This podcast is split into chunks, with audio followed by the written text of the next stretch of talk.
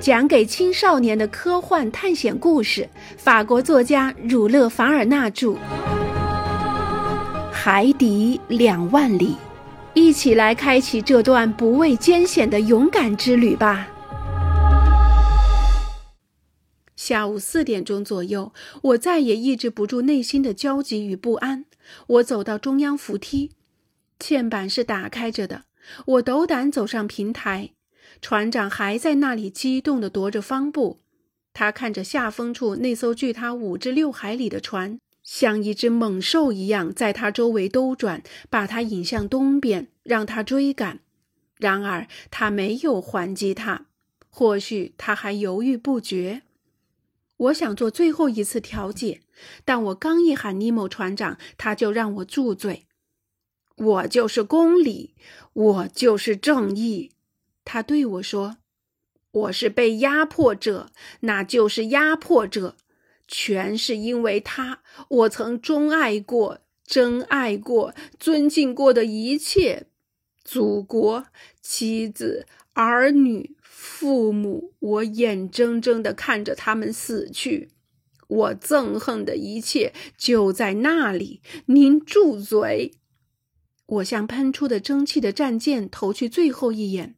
然后我找到尼德公赛伊，我们逃走吧！我喊道。好，尼德说。那艘船是哪个国家的？我不知道，但不管它是哪个国家的，它在晚上之前就会被击沉的。总之，宁可和他一道殉难，都好过做这场不知道是否正义的复仇的同谋。我也这样想，尼德兰冷静地回答说。我们等到晚上吧。夜幕降临，船上笼罩着深深的寂静。罗盘指示出鹦鹉螺号仍然没有改变航向。我听到它的推动器快速、有规律地拍打着水波的声音。它保持在水面上，轻微的晃动使它时而向右摆，时而向左摆。三天后可能是满月，所以这时月亮洒下了灿烂的光辉。我和我的同伴们，我们已经决定，当战舰靠近得差不多，他或是能听到我们的喊声，或是能看到我们时，我们就逃走。一旦到了那艘船上，就算我们不能事先向他通告那威胁着他的一击，至少我们可以做情况允许我们做的一切。有好几次，我以为鹦鹉螺号准备攻击了。但他只是让他的敌手靠近，然后虚晃一招，摆出逃亡的架势。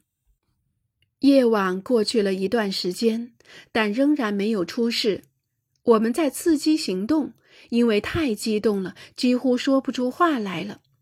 尼德兰巴不得马上就冲到海里去，我强迫他等一等。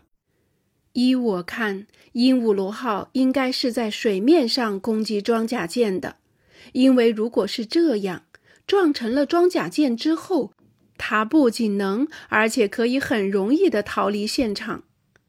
凌晨三点，我忧心忡忡地登上了平台。尼莫船长还在那里，他站在前头，在他的旗帜旁边。一阵微风吹过，旗帜在他的头上飘扬着。船长的眼睛一直没有离开过那艘战舰。他的目光特别闪亮，仿佛是在吸引着他，诱惑着他，尽可能的稳当的拖住他。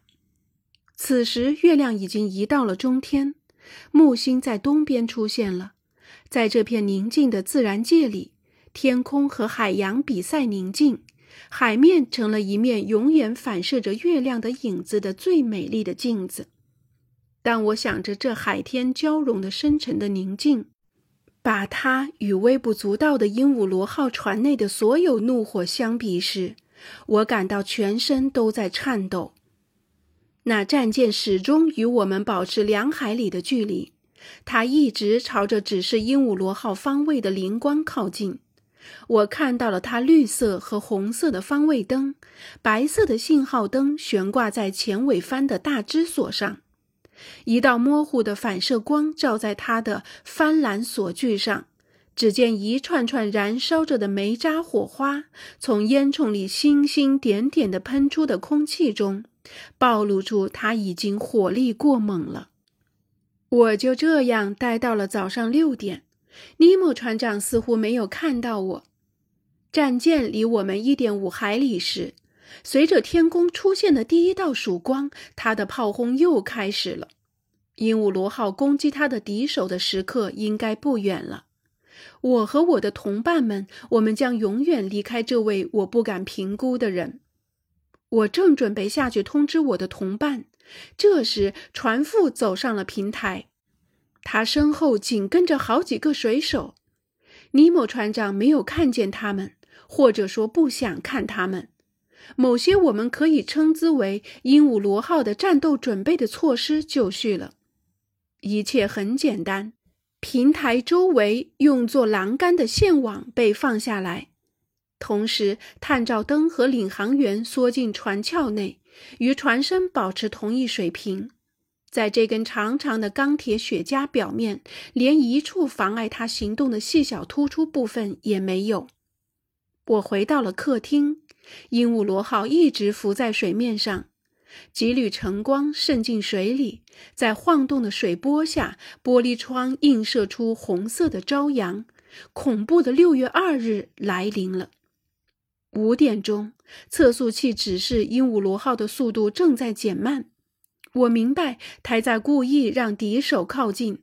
此外，爆炸声更加密集，炮弹散播在四周的海水中，奇特的呼啸着掉进水中。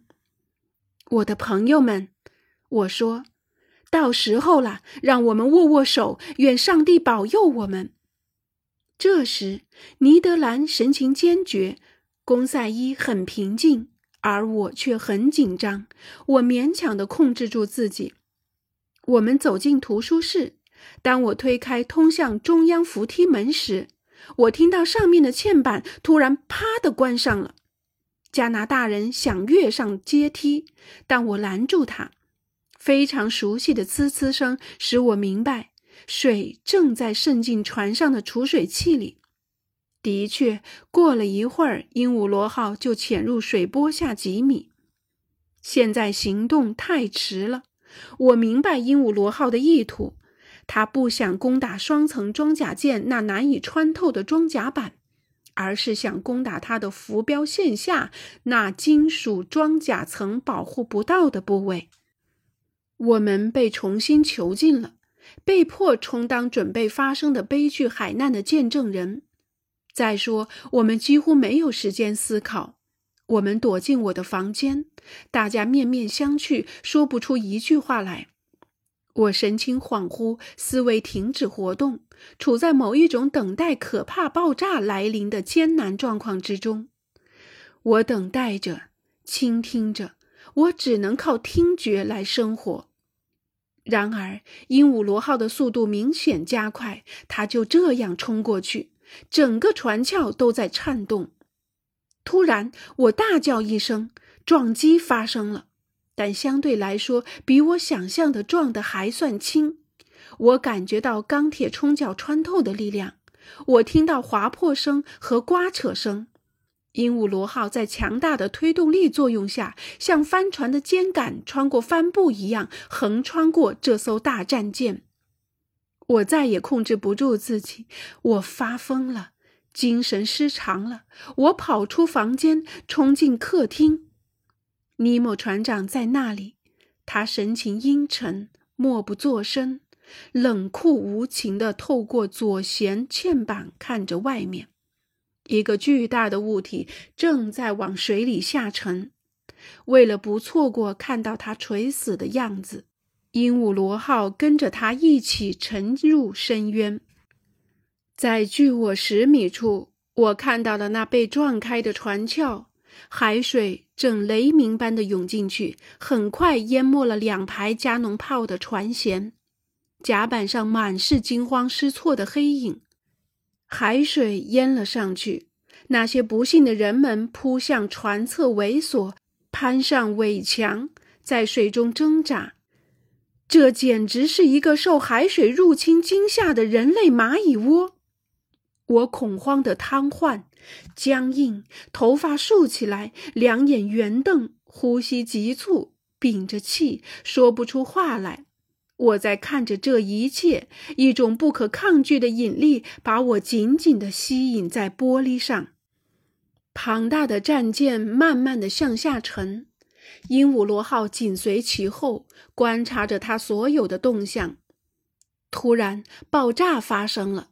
被压缩的空气把船只的甲板掀掉，船舱好像起火了。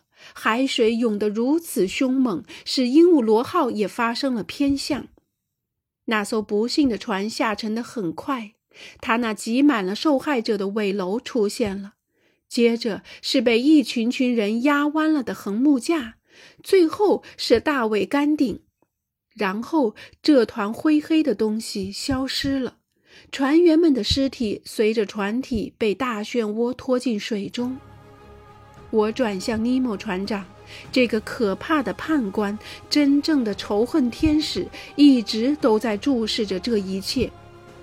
当这一切结束时，尼莫船长走向他的房间，然后打开门走了进去。我的眼光尾随着他，在房间尽头的嵌板上。在他那英雄的肖像下，我看到了一位年纪很轻的妇人和两个小孩的肖像。尼莫船长注视了他们几分钟，向他们伸出手臂，然后跪下哽咽起来。